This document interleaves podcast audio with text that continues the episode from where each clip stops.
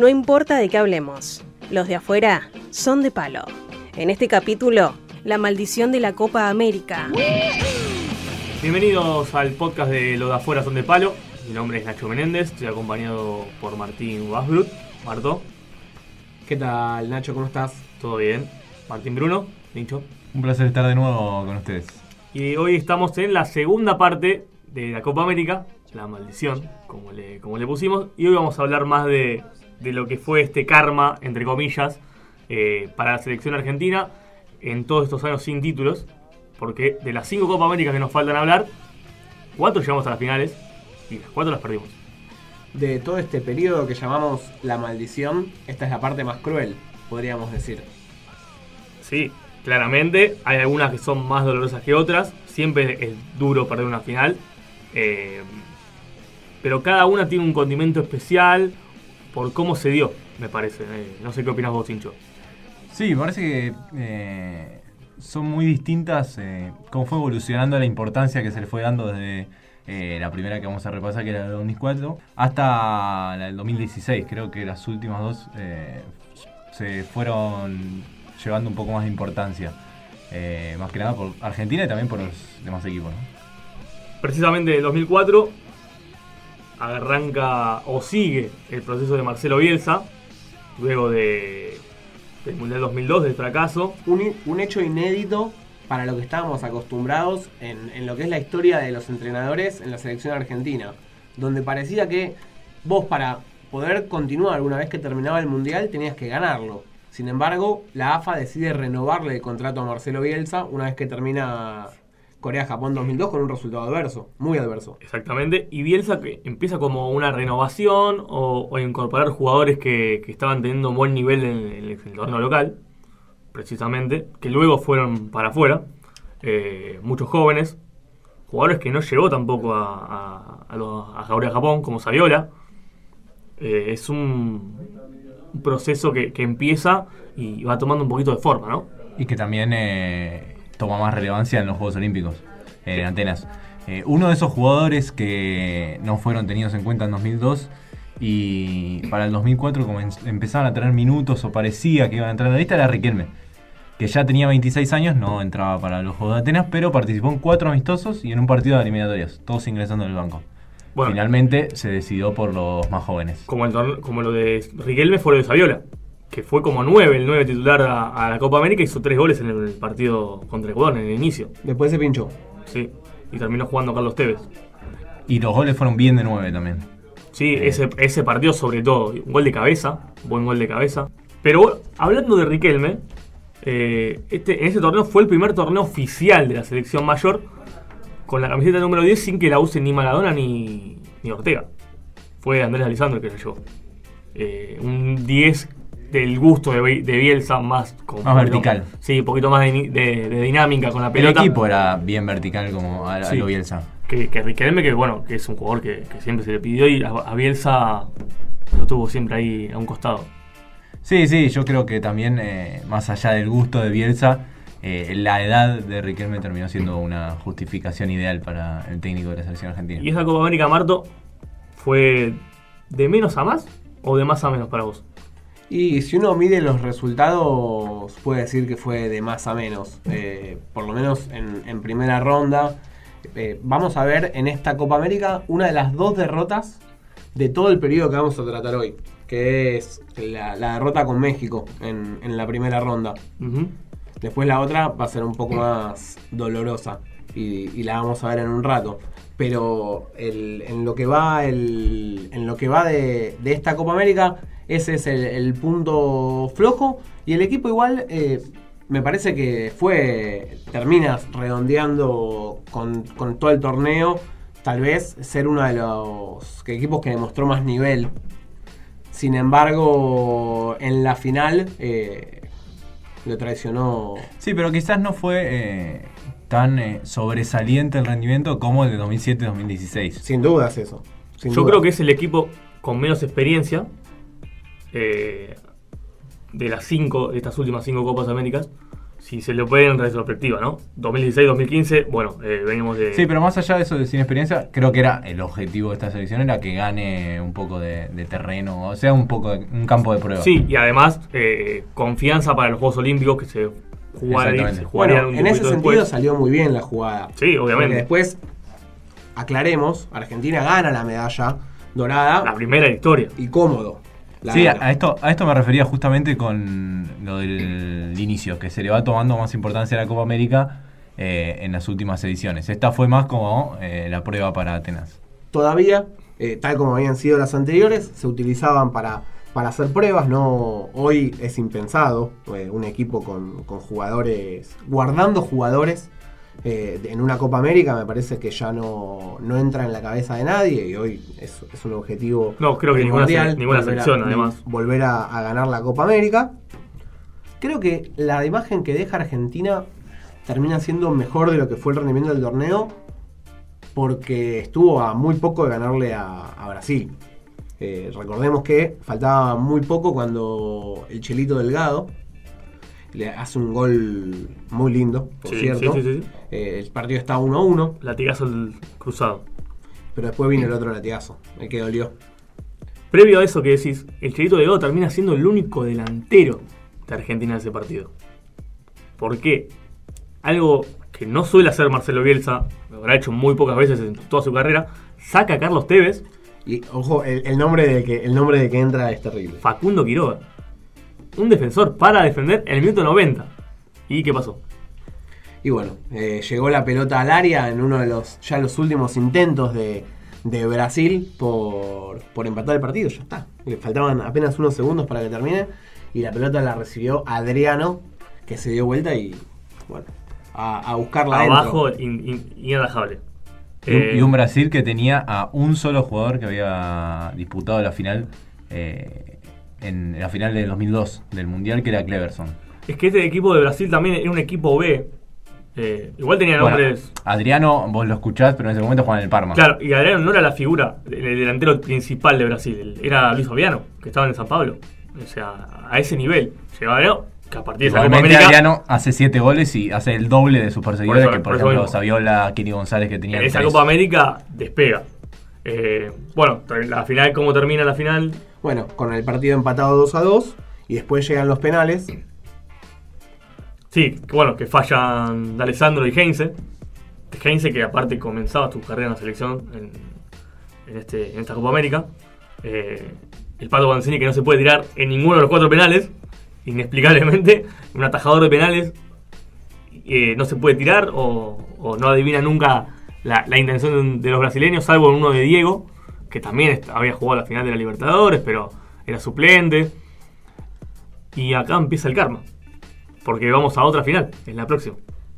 Y sí, nos vamos a Venezuela, nos vamos al 2007.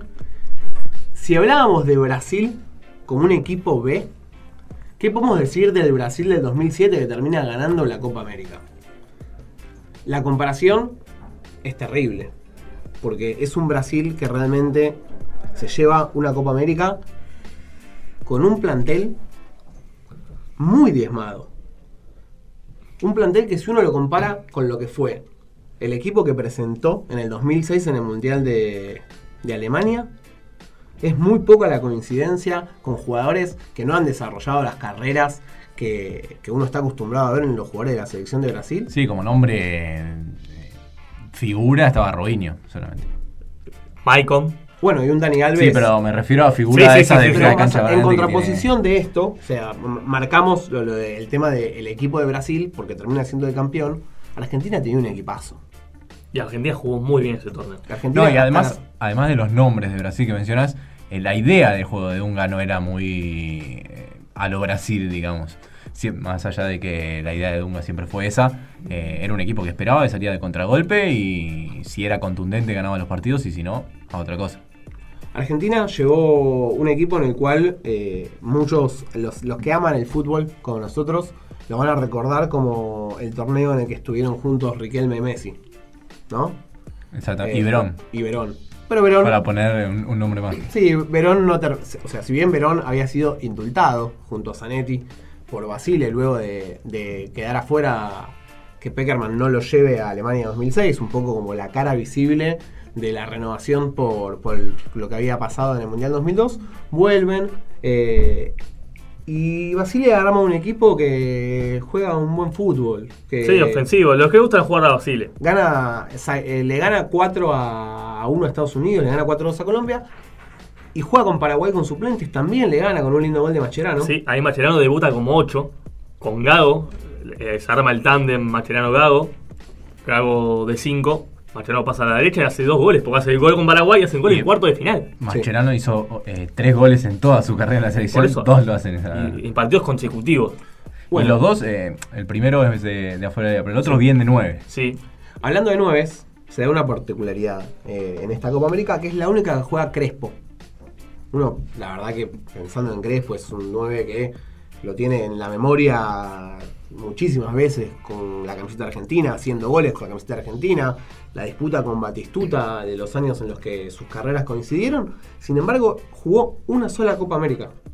Batistuta había jugado por última vez en 1995. O sea, pasó 97, 99 y 2004 sin que ninguno de los dos esté presente ni siquiera en el plantel. Y encima Crespo habiendo jugado los mundiales 98, 2002 y 2006.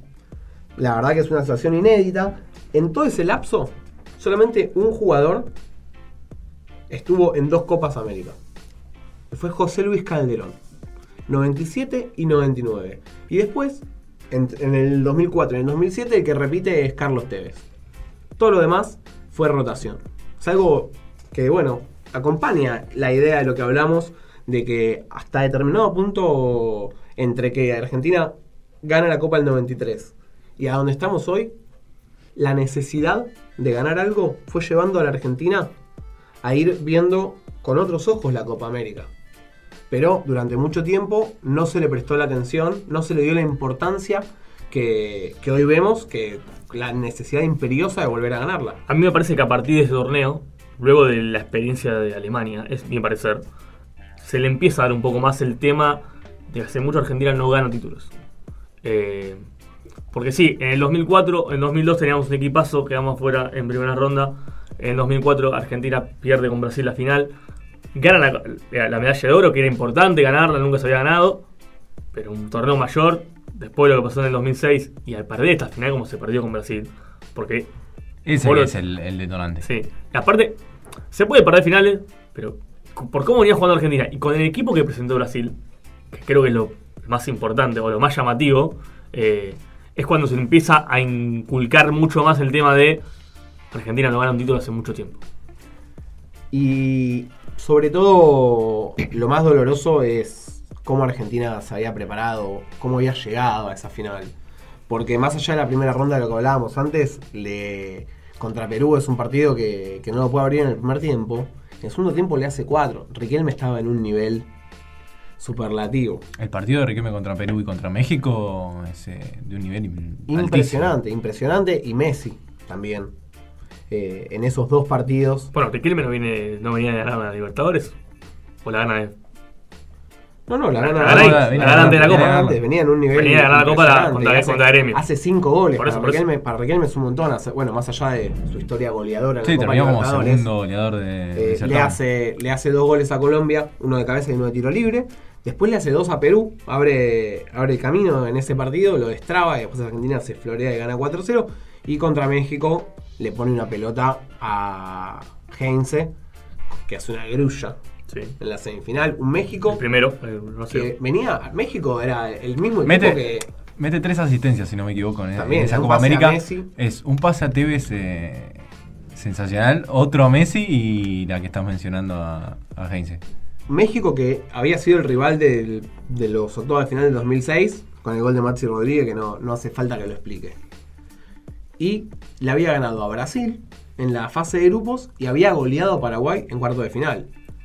Argentina también lo complicó y, y no, no le quiero sacar el mérito a Nacho que es el que me lo trajo a la memoria cuando empezamos a hablar de esto de la Copa América. Tenía un jugador que estaba en un momento brillante que era- Neri Castillo. Exacto, que Creo que estaba en el Olympiacos. O después jugó en el Olympiacos. pudo haber empatado el partido, pero eh, finalmente apareció Messi con un, un gol que para mí es el mejor que hizo en, en la selección. Si no es el mejor, dentro de los cinco mejores está.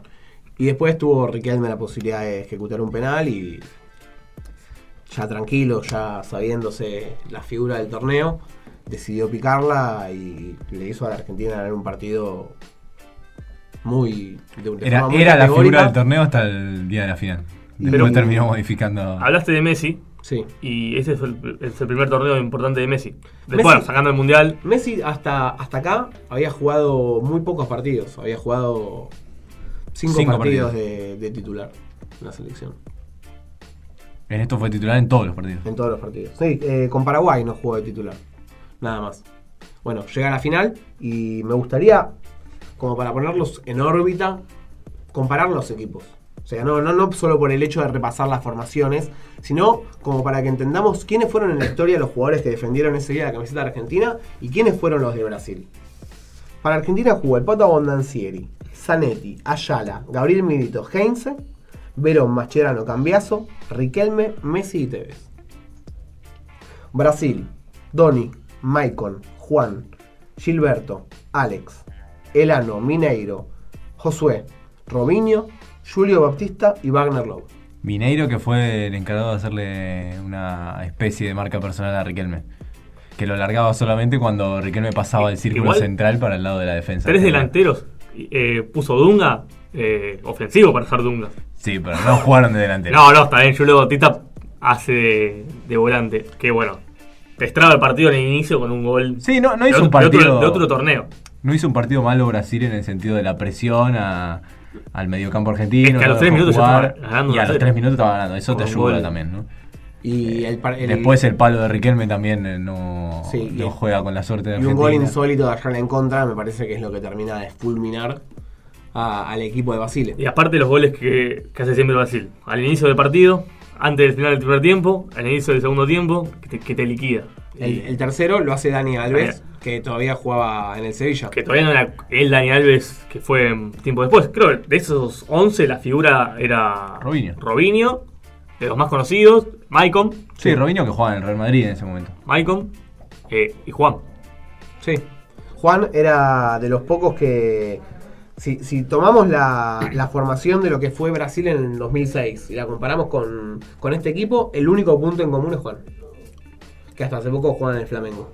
Y en el banco creo que estaba Diego, Sí, Diego. Que ingresó. ¿qué estaba ingresó? en- que estaba en el Verde Bremen en esa época, que también había, bueno, había jugado la final en el 2004, que había salido campeón de la Champions con el Porto. Y el ya mencionado Dani Alves. Y ahí estaba, me acuerdo de ese torneo, se, la gente se reía mucho de Wagner Love, que usaba las trencitas. ¿Tenía Eh, el pelo azul ahí ya? No sé si o rojo. No, creo que en ese momento todavía no. no, en ese momento lo- no tenía el pelo. Yo tengo mis bueno. dudas de si tenía las puntitas azules. De eso me parece que eso fue posterior. Sí. Eso fue El posterior. Ya- Rodman. Ya, se, ya se hacía, ya era campeón de América, entonces ya se daba esos lujos. Ahí creo que todavía tenía el pelo semisobrio. Yo no quiero arruinarle la idea a Nachito, lo que quería proponer a lo largo del programa, pero eh, yo me quedo con esta con la que más lamento. Ah, me está spoileando. Estoy spoileando, estoy spoileando de- de- en cierta manera. Eh, pero quería anticiparlo porque Argentina, aparte, si vas a la tabla de acumulación de puntos a lo largo de la Copa América, fue el mejor. Tuvo 15 puntos, terminó encima Sí, de tenía, Brasil. En ese tenía un sentido. promedio de ma- mayor a 3 goles por partido antes de llegar a la final. Sí, sí, sí, es que ese torneo fue sensacional. Ese partido fue ah, terrible. Eh, Aparte uno Bueno. se siente más identificado con algunas selecciones que otras y, y yo por ese lado también. Y a- de ese día a hoy, nunca volvió a perder Argentina un partido por Copa América. Exactamente, las otras dos finales fueron empates a- ante Chile. Y Eh, contra Uruguay quedó y contra Uruguay por quedó cuartos de eliminado final. también por Nunca penales. perdió en primera ronda. Así que hay que remontarse a 12 años atrás para, para que haya una derrota de, de Argentina por Copa América. Bueno, y si hablamos, Y de, también el- la última Copa América de esta generación de jugadores. si hablamos de un equipo de memoria de Basile y el cambio de, jugo- de, de generación, viene el 2010 con Maradona, pasamos al 2011 Copa América de local con el Chito, el Chito Batista como técnico. Y un par de jugadores que nunca habían disputado más de uno o dos partidos en la selección. Y otro Messi. Y otro Messi. Sí, Eh, ya con algún par de balones de oro a cuesta. Esa es la, la gran diferencia. Zanetti seguía estando. Tampoco había ido al 2010. Pero su buen nivel. eh, Injusto, ¿no? ¿Qué jugó? ¿Dos mundiales nomás? Jugó el 98, jugó el 2002. Por eso, dos mundiales. Dos mundiales. Eh, siendo uno de los. O el máximo ídolo quizás del Inter. Eh, habiendo ganado la Copa, eh, la Champions League esa- ese En año. 2010. En, los- en 2010. Eh, puede ser que haya sido injusto. Eh, pero fue el único jugador de, de esa generación de los 90 y del 2000 que, que, que jugó la, la Copa América aquí en Argentina. Checho Batista, técnico de la Sub-20, pasa a técnico de la mayor, algo parecido a lo que está pasando ahora. Sí, más polémico. Ahora. Ahora. Sí, bueno, sí, el Checho Batista tuvo, tuvo carrera como entrenador. Eh, No, ah, no, pero.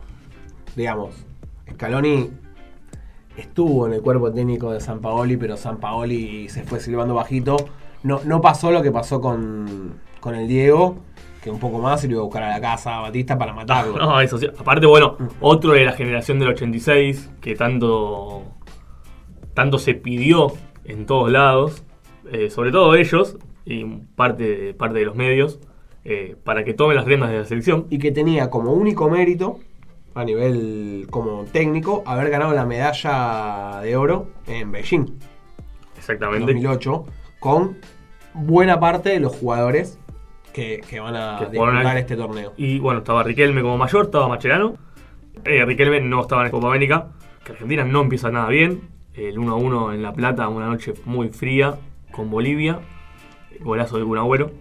Eh, 0-0 en Colom- con Colombia en Santa Fe. Sí, con un gol insólito de Bolivia. Una Sí. pifia de Vanega en el, después de un lateral.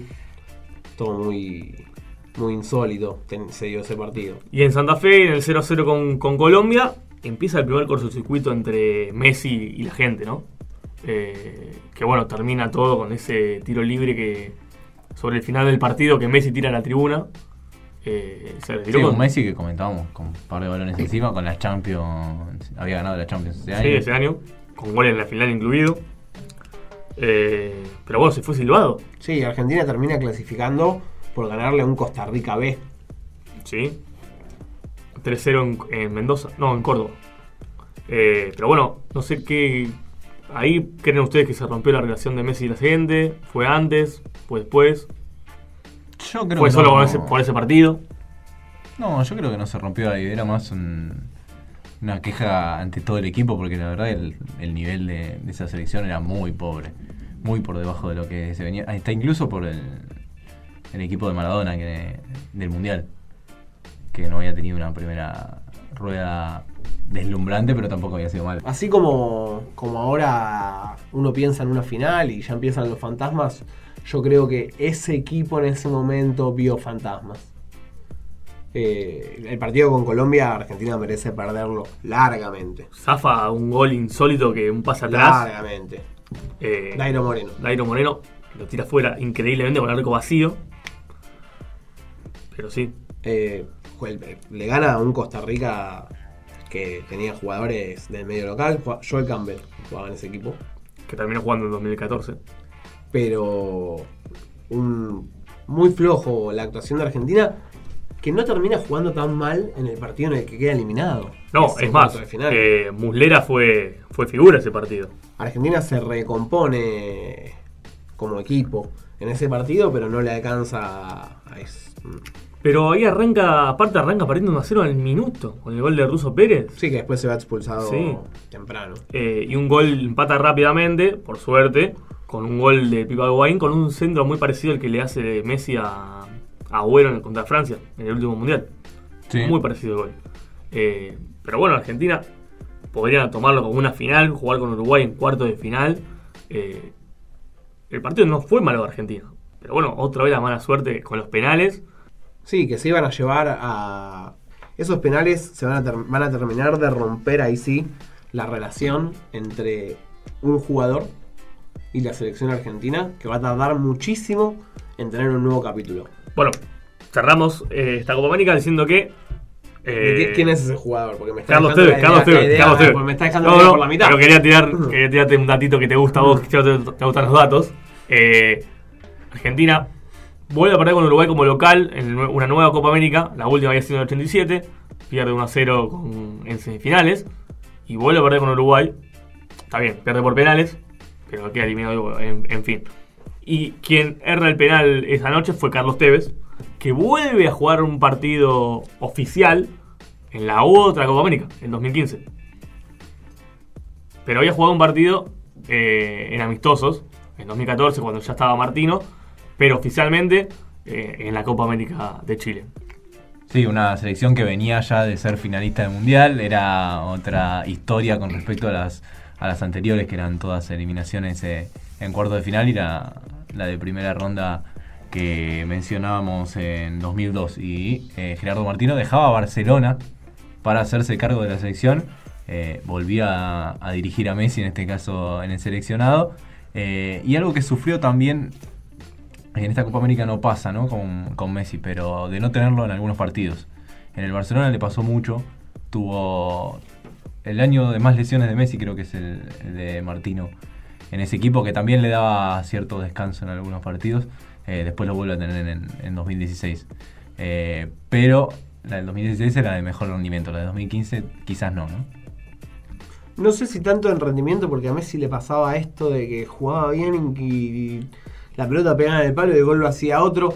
No sé si es una cuestión de rendimiento. A ver, en 2015 y 2016 Messi es eh, el máximo asistente de, de la Copa América, en ambas. Sí, pero No haciendo, hizo- en haciendo un 2015 paralelismo, hizo- no hizo ningún un gol, un gol. contra Paraguay gol. de penal. Después ya en Era- 2016, no. que es donde él no juega titular ninguno de los partidos de la primera ronda, hace cinco goles. Sí, sí, sí. Aparte, es llamativo. Me, me voy a adelantar un par de partidos, pero que en un 6 a 1 de, de tu equipo ganando, que Messi haga cero goles, es, es muy llamativo. Y fue una Copa América que arrancó con un gusto amargo.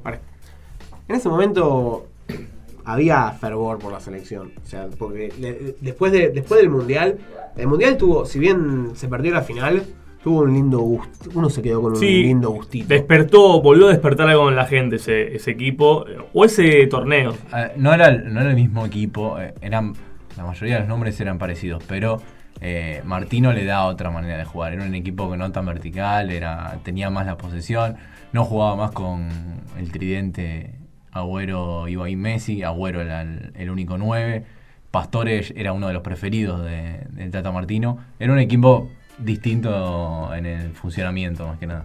Pero arranca mal, porque se pone 2 a 0, tranquilo, contra Paraguay. Y a base, Paraguay de Ramón. a base el Paraguay de Ramón, que a base de argentinos, porque Ortigosa Y Lucas Barrios. y Y Lucas, Barrios eh, son protagonistas. El primer gol es un golazo de Edo Valdés. Terrible. Era una mala salida de Argentina. Sí. Quedan abiertos los dos centrales. Bueno, pero se la cobró después de un regalo que le hacen al Kun Eh, en sí. el primer tiempo. Raro Edo Valdés igual vacunando a Argentina. Está acostumbrado. Sí, acostumbradísimo. Y, y bueno, Argentina termina empatando ese partido. Y, y después, bueno, saca, saca pecho contra Uruguay. Un partido complicado, Sí. muy complicado. Que le gana Jamaica. Y le gana a Jamaica con un gol de Higuaín al principio del partido. y se cierra ahí la, la primera ronda. Sí, esa es la, la diferencia más grande, creo, con, con 2016. De ganar los partidos por más de dos goles, con eh, tanta tranquilidad, a estos más ajustados, sin, pasando totalmente desapercibido. Bueno, a Colombia le gana por penales. A Colombia le gana por penales. Insólito. Insólito definición por penales. Insólita. Eh, erran Biglia, rojo. Y rojo. Y, ah, y en, nada más. No me acuerdo si No. alguno. Eso, eh, lo- y Rojo son los que, sí o sí, los que podían. La tiran afuera. Hacían el, hacían Sí, el- sí, sí. Si hacían el gol, Argentina ganaba. Biglia erra el quinto y rojo erra el sexto. y Villa la tira por abajo a la derecha y rojo la tira por Tevez, que termina haciendo el gol, No es quería el patear. séptimo jugador en patear. Que, ve- que estaba, ya estaba en Juventus ustedes. Sí. Estaba en sí, Juventus. sí. que el, Estaba en el- Juventus. el Bueno, encargado después de viene a Boca. Exactamente, En el, ese encar- año. el encargado de los penales en Juventus era Tevez. Increíble. Tevez o Arturo, o, o Arturo Vidal, pero. pero bueno, no, quiso, pat- no quería patear o no sé. Bueno, así todo, un- un- más allá de lo insólito de la, de la definición por penales, Argentina mereció ganar 3 a 0 contra Colombia ese partido. Y, si bien lo sufrió y no ese, ese día tuvo que recurrir a, a los penales para, para pasar y, a la actuación de Romero, que bueno, ya se había convertido en héroe en, en el Mundial de Brasil y, acá también ayudó, contribuyó con, con sus atajadas. Eso lo siente en el partido después contra Paraguay. Le hace 6 goles a Paraguay, al mismo Paraguay con el que había empatado 2 a 2 en primera ronda. Sí. Eh, ese fue un muy buen partido argentino. Bueno, es lo que decía. Insólito que- que Argentina gana 6 a 1 y Messi no gana ningún gol. Pero eh, creo que fue un gol de Di María. Es que. Dos hace Di Ah, María. sí, Sí, no, pero Di María hace un gol que Messi la viene trayendo de mitad de cancha, se va trastabillando, le quedan dos rebotes, se la pasa a Pastore, otro rebote, Bueno, no le eh. queda rebote a él, le queda a Di María Sí. más abierto. Bueno, es lo que me hace acordar del partido con Grecia Sí. en el Mundial 2010.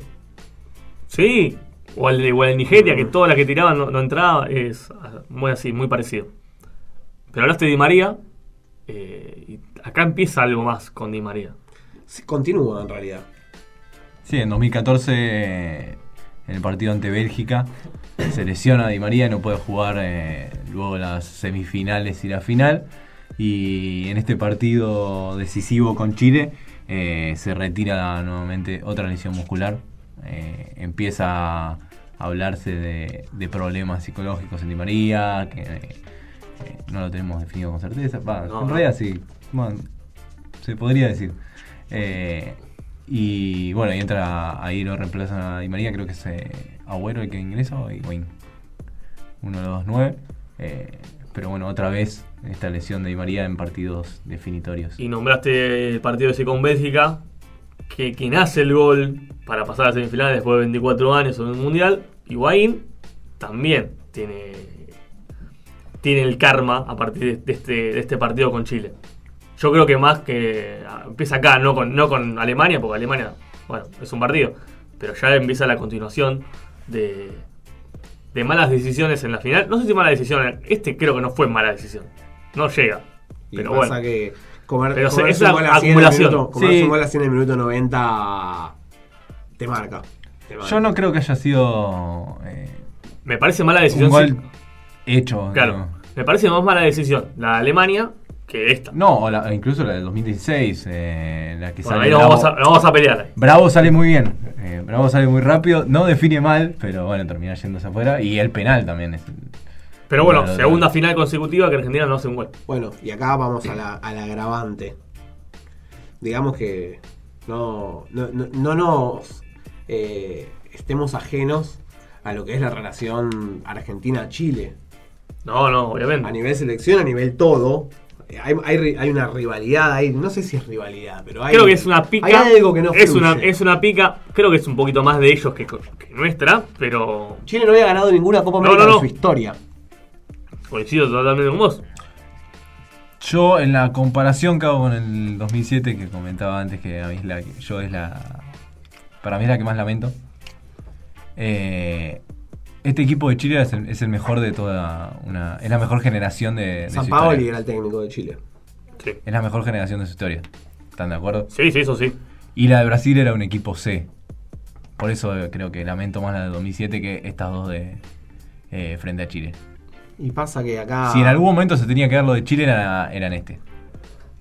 Si, si hablamos. Después de- tenés el agravante de que son dos consecutivas. Si la Copa América 2011 fue un cortocircuito, esto es un quiebre. Esta final eh, es la que, le, la que le termina de inyectar ese pánico que, sen- que olemos, que percibimos, que sentimos cuando Argentina juega una instancia definitoria de un torneo hoy. Un solo penal cometió Argentina. 4 a 1 termina cayendo por penales. Encima de la pica Alexis, eh, Alexis Sánchez. Por abajo, encima ni, ni siquiera se mueve la pelota. Messi es el que, Sí, el sí, que sí, convierte. Eh, fallaron Vanega Vanega es otro de, de los que empieza a tener más minutos Higuaín. con, Higuaín. con y, Y no, y hasta ahí, porque hasta ahí. pa- empieza pateando Chile. Sí. Eh, Higuaín que la tira, la tira lejos. Y bueno, vos dijiste la, la ruptura con la gente. Y en 2016. Sí, ya me parece que sí. Si estábamos fervorosos porque llegue el 2015, en 2016 ya lo estábamos padeciendo de antes que empiece el torneo. Sí. ya nos sentíamos una presión, una obligación de ganar la Centenario. Sí, que se jugó dos años consecutivos porque la el primer torneo sudamericano, como se llamaba antes, la Copa América, se juega en 1916 y se decide hacer una edición que ahora se repite, es Sí. cosa muy extraña, que se juega en Estados Unidos. Hay más equipos. Equipos de la CONCACAF también.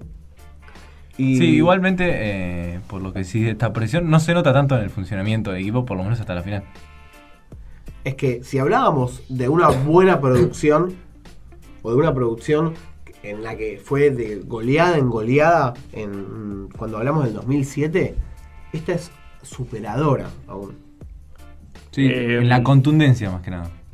Sí, a mí me No, gustaba no más cómo sé- jugaba el no, sí, 17. no, no en Eso funcionamiento, también, ¿no? contundencia. Aparte de tener a, a Riquelme y a Messi juntos. No, no, lo igual. cambio por nada. No, por eso, no, no por eso, pero me Pero gustaba más hablamos- jugaba. Vamos a los números, los números No, son 16, obviamente. o sea, 16 goles a favor, 18. Boom, Y- ganó 18. Argentina que empieza jugando sin Messi. Porque tiene una lesión No, en. en toda la- bueno, antes lo, lo decíamos hace un ratito, en toda la primera ronda no es titular nunca. Y además, lo peor de todo, sacando que no estaba Messi en los primeros partidos, el primer partido es con Chile. Y Messi ni siquiera entra. Algo parecido a lo que le pasó en su momento a la selección, la generación dorada, en 2002 cuando pierde el Mundial con Yugoslavia eh, y arranca los Juegos Olímpicos el primer partido con Serbia y Montenegro. Eh, y Argentina gana De- sin de Messi, básquet, de básquet. Sí, sí. Eh, arranca jugando con Chile. Pero bueno, ese partido juega bien Argentina, Argentina. le gana, le gana 2 a 1 a Chile. Jugando bien. Y a partir de ahí se da algo muy extraño, que es que en el partido contra Panamá, que le gana 5-0, contra Bolivia, que le gana 3-0, y después en o- cuartos y en semi, que le gana 4-1 a Venezuela, y 4-0 a 4-0 todo, a. Estados Unidos, en todos los partidos, antes de los 15 minutos, ya iba ganando. Llegaba otra vez, eh, como el mejor equipo, bien con su juego, con Messi en su mejor Copa América. Hizo más goles en esa Copa América que en todo el resto de las que disputó. Y Chile que también empezó a subir su nivel, había jugado mal en la, en la fase gana, de grupo. le gana 7 a 0 México. a México que tenía venía jugando muy bien. Y después le gana bien a Colombia. Que hace. Sí, 2 a 0. Vargas, Eduardo Vargas hace 4 goles en ese partido. Sí, y a Colombia le gana 2 a 0 con goles de eh, Aranguis y fue en salida. El Chapa fue en salida. Sí, le había hecho el gol a Argentina, fue en salida también. Sí, de cabeza. Eh, y en la final, otra vez, Yo creo que la presión de ganar. hablamos, hablamos de eh, del 2007, del doloroso por el equipo que tenía Brasil. Hablamos del 2015, de que termina siendo la ruptura. Acá llamen a un batallón de psicólogos para este equipo que le echan un jugador en el primer tiempo, en una final, al rival, pasó por encima a todos los equipos y va un muchacho y se hace expulsar en el primer tiempo también. De una forma muy infantil. Recordemos que Marcelo Sí. Díaz es el jugador chileno que lo, le- lo amonestan dos veces. O sea, si bien. se- Sí, es más, creo que la segunda si era ni siquiera era- no era- evitable, pero eran dos situaciones de juego que, que tenía que, por la posición en la que, en la que juega, eh, tuvo que hacer el full. Pero lo de Marco Rojo Sí, sí, terrible. Es infantil. Y me parece que no haber aprovechado esa. No aprovechado esa, esa ventaja que con la que se vio Argentina. Sin mencionar el, el mano a mano que tiene Higuaín, ni bien inicia el partido. Pero para. Yo voy a. Bravo, yo digo Es- que Bravo sale milagro- muy bien. Sí, es un milagro que Gary Medel siga vivo. También. Después de esa jugada. Para mí no define mal Higuaín. No, no. Y Bravo sale muy rápido. Lo peor que tiene Higuaín en, con esa jugada es que creo que fue contra Venezuela. Recibe una pelota muy parecida y el- eh, lo amaga el arquero. Lo deja tirado el arquero y define y hace el gol. Es que Higuaín Venezuela. quiere eh, eludir al si vamos a hablar de Higuaín y Venezuela, el gol que hace sobre Pique también es de los mejores que. Bueno, me vas a acordar un poquito al de, al de Bélgica. Sí, bueno, pero yo me voy más a la definición de las tres finales de Higuaín. La definición, esta creo que fue la que mejor define. O sea, la pelota besa el palo y se va. No, pero cuando se abre para Sí, eludirlo, sí, sí, sí, Bravo sí. se tira muy bien. Por eso digo que la definición está bien. Por eso no siento que. eh, Pero con los que hay antecedentes que tenía- Claro, que no hay que cargarle por esa definición. Definió bien, Bueno, y si vamos a seguir cargando el concepto de maldición, empieza la definición por penales. Romero le atasca el penal a Vidal. Y va Messi y lo erra. Sí. Y ahí, aparte, creo que la presión se nota con Messi cuando erra el penal y se arranca la camiseta como que se quiere meter adentro de la camiseta y, y, y- y meterse y, volar para abajo. Después Biglia va a ser el que patee el penal que ataja Bravo, que va a ser la diferencia. Bueno, Biglia, ya dijimos que erró con Colombia en su momento, en el 2015, erra ahora, pero en el Milan patea los penales. O en el Lazio patea los penales. Eh, algo más para cargar la presión. La verdad que... O el no sé si presión, el bloqueo. Creo que esa es la palabra. Y si seguimos así como cargando el concepto, el último penal de Chile lo termina pateando Francisco Silva, que hoy está jugando en Independiente con un paso no muy agraciado, no, no es muy querido por la gente. Eh, bueno, todo esto desencadena en la cuarta final de los últimos cinco Copa América que pierde Argentina. Eh, y el- la renuncia de Lionel Messi, la selección. Eh, a propósito, tenemos el, la palabra de- del 10. Todo duro para, para analizar, lo primero que se me viene y, lo pensaba en el vestuario es eh, que ya está, se terminó para mí la selección. Ya, como dije recién, son cuatro finales, eh, no es para mí. Lamentablemente lo busqué, eh, era lo que más deseaba. No se me dio, pero, pero creo que ya está. Estaba el capitán argentino eh, como cargándose toda la culpa eh, y la responsabilidad por otra final que no, que no, que no se pudo triunfar. Finalmente, bueno, revertió su situación. Hubo otra renuncia posterior hace no tanto tiempo. Sí, y por suerte ha vuelto y esperemos que en la próxima Copa América... Y va a debutar invicto en Copas América Argentina. Exactamente. Desde aquella final del 2007. Bueno, Mar- eh, Marto, Tincho ya dijo cuál, eh, cuál es la final que más le dolió perder. Yo creo que la D quedó clara también. La tuya fue... No, para mí la más cargada, la, la- la más cargada de cosas que, que te hacen sentir maldito, que es el concepto que trajimos a la mesa, es la del 2016, la más dolorosa la del 2015. Bueno, yo voy a decir la 2004, porque era un, un niño de 14 años que quería salir campeón con la selección. Con muchas ilusiones. Sí, aparte porque tenía jugadores ahí que, que me gustaban mucho. Eh, pero creo que esa fue la más dolorosa por aparte por cómo se dio. En el ul- que, te, que te empaten en el último minuto y después te ganan por penales, esa te mata. Eh, Bueno, esa es la que más me jodió a mí. Lamentablemente tenemos demasiados motivos en cada una de las finales para señalarla como la más dolorosa. Sí, y tenemos muchas opciones también, que creo que es peor. Eh, pero bueno, estas fueron las, las Copas Américas, la, como elegimos llamarla, la maldición. La primera parte un poquito más pesada, con, con toda la historia de, de los títulos argentinos, últimos dos, y lo que pasó después. Y en esta parte, segunda parte, la maldición, o el karma, entre comillas, que, que tiene la Argentina y que acarrean estos años. Y que esperemos que se corte. Esperemos el corte ahora dentro de poco en, en Brasil. Está, está difícil, pero con otro recambio también. Pero bueno, ya lo van a enviar Sin sobrar nada esta vez. sin sobrar nada. Nos vamos escuchando tan solo de los piojos, tema que sonaba cuando Argentina ganó su último título.